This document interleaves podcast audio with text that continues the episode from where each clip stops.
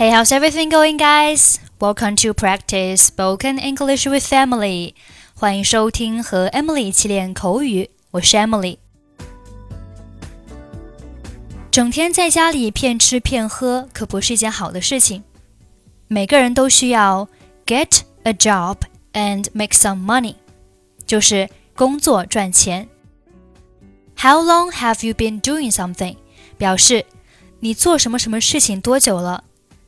这个句型主要是强调动作的延续性，比如说，How long have you been learning English？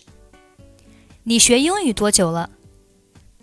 How long have you been learning English？再比如说，How long have you been reading the book？你读书读多久了？How long have you been reading the book？Make money 或者 earn money 表示赚钱。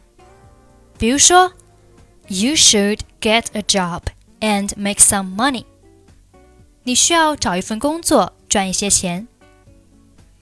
Be good at something，或者是 be good at doing something，表示擅长做某事。I'm good at speaking English。我擅长说英语。或者你可以直接说，I'm good at English。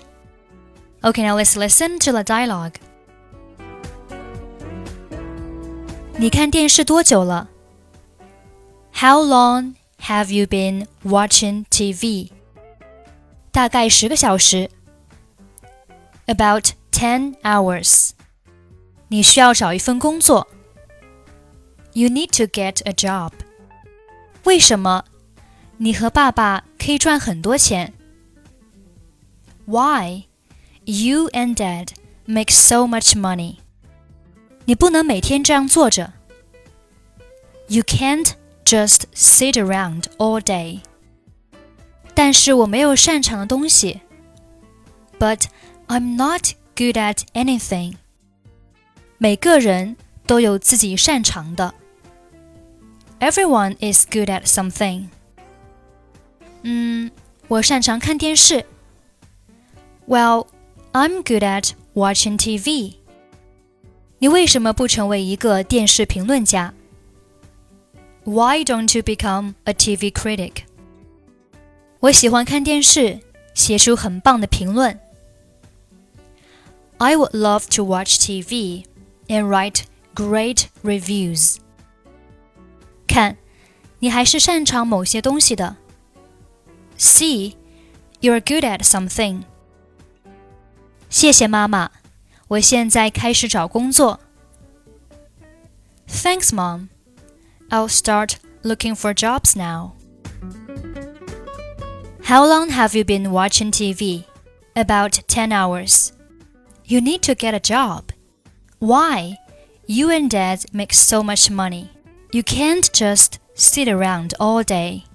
But I'm not good at anything. Everyone is good at something. Well, I'm good at watching TV. Why don't you become a TV critic? I would love to watch TV and write great reviews. See, you're good at something. Thanks, Mom. I'll start looking for jobs now. Okay, that's pretty much for today. 关注微信公众号或者抖音，搜索英语主播 Emily，可以获取本期节目的跟读版本以及单词发音视频。